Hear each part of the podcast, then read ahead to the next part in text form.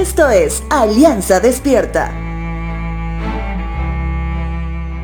Todo creyente conoce una gran verdad que cita, vivimos en este mundo, pero no somos de este mundo.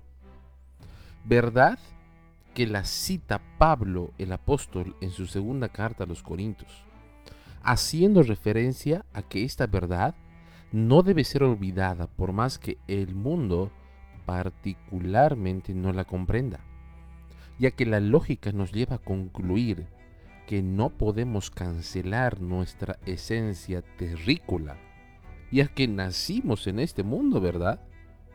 Por supuesto que Pablo hace referencia a nuestra esencia espiritual, que por fe tenemos la seguridad que la ciudadanía no la define la bandera de un país solamente, sino la sangre derramada de Cristo en la cruz.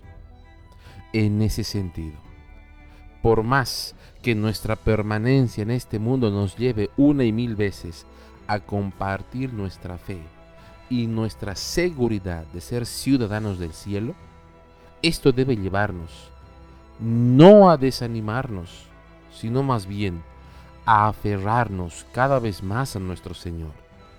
Lo digo así porque también conocemos que no es fácil.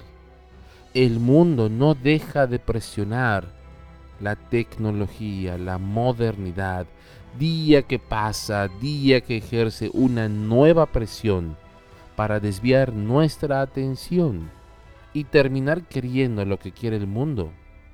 Un reloj fino, un vehículo inteligente eléctrico y lo que tú te imagines.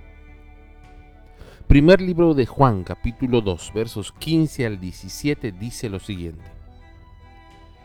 No amen a este mundo ni las cosas que les ofrece, porque cuando aman al mundo no tienen el amor del Padre en ustedes, pues el mundo solo ofrece un intenso deseo por el placer físico un deseo insaciable por todo lo que vemos y el orgullo de nuestros logros y posesiones. Nada de eso proviene del Padre, sino que viene del mundo.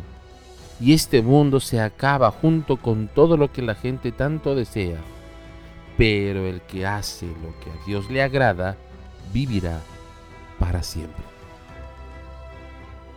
El desamor a Dios se traduce en amor al mundo.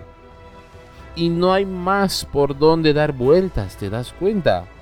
No podemos amar al mundo y decir que amamos a Dios. Por eso, Él nos pide que sepamos reconocer que el placer que da el mundo es momentáneo, mas lo que Dios puede darnos genera contentamiento eterno.